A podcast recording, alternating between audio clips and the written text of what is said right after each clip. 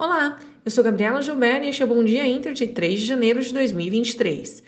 Em dia marcado pelo baixo volume financeiro, com o mercado externo fechado, o Ibovespa apresentou uma queda acentuada de 3,06% no primeiro pregão do ano, em espelho ao cenário doméstico. Por aqui, o mercado reagiu negativamente às falas do presidente Lula após posse no domingo, além da renovação da desoneração dos combustíveis e o consequente avanço dos riscos fiscais com o perfil mais intervencionista do novo governo.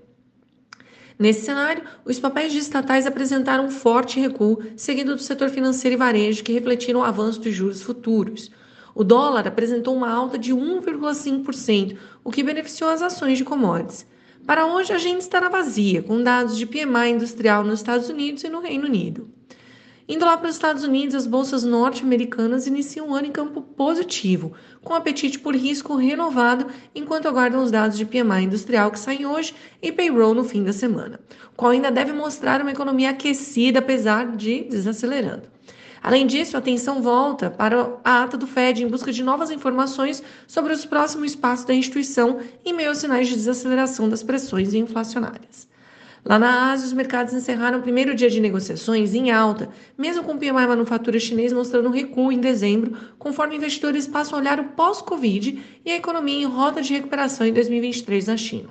As ações de tecnologia e saúde são as principais altas hoje, enquanto consumo ciclo e setor financeiro recuam.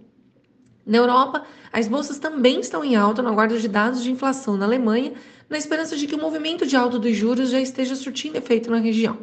As expectativas são de avanço de 10,7% no ano contra ano, desacelerando dos 11,3% em novembro.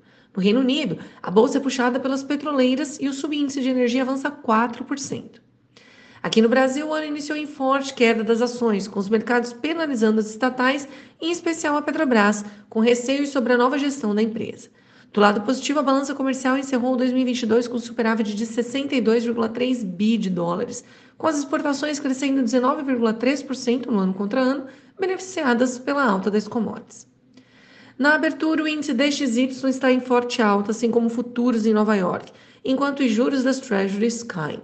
Petróleo reverte e agora cai com o cenário de desaceleração global, ganhando força após os PMIs.